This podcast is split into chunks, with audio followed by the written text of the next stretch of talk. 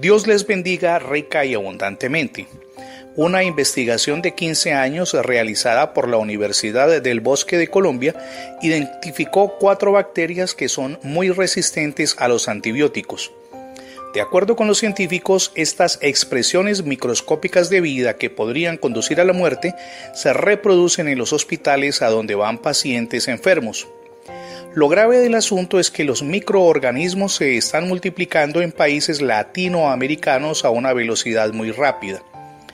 Las cuatro superbacterias tienen una inexplicable capacidad para tornarse resistentes a los medicamentos y causan múltiples infecciones a los pacientes hospitalizados. La investigadora Virginia Villegas dijo que los países más afectados son Colombia, Ecuador, Brasil, Argentina y Perú. Los especialistas trabajan en alternativas para combatirlas, las cuales incluyen el levantamiento de barreras para que las bacterias dejen de reproducirse. La noticia que leí hoy a primera hora llamó poderosamente mi atención. Estoy seguro que a usted también le interesará. Pensé inmediatamente en un peligroso germen que se enquista en nuestra vida y produce muerte espiritual. Me refiero al pecado. Desde hace siglos Dios advirtió que la pecaminosidad pone una venda en nuestros ojos y endurece el corazón.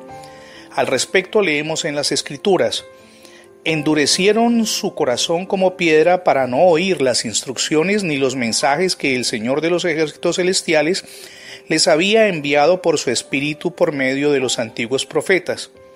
Por eso el Señor de los ejércitos celestiales se enojó contra ellos Texto tomado del profeta Zacarías capítulo 7 versículo 12 en la nueva traducción viviente.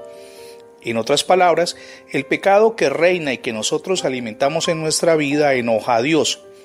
La única forma de resistir a la bacteria del pecado que nos destruye es sometiéndonos a Jesucristo y permitir que Él nos sane y nos libere. El apóstol Pablo lo dejó claro al escribir a los creyentes de la iglesia de Éfeso. Benditos los que tienen temor de hacer lo malo, dice el apóstol, pero los tercos van directo a graves problemas. Texto tomado de la carta de Pablo a los Efesios capítulo 4 versículo 18.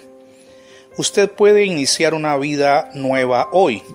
El paso inicial es recibir a Jesucristo y permitirle que reine en su corazón y en su ámbito familiar. Puedo asegurarle que en una decisión como esta, podrá encontrar que se marca un antes y un después para su existencia. Ábrale hoy las puertas de su corazón a Jesucristo, es la mejor decisión que jamás podrá tomar.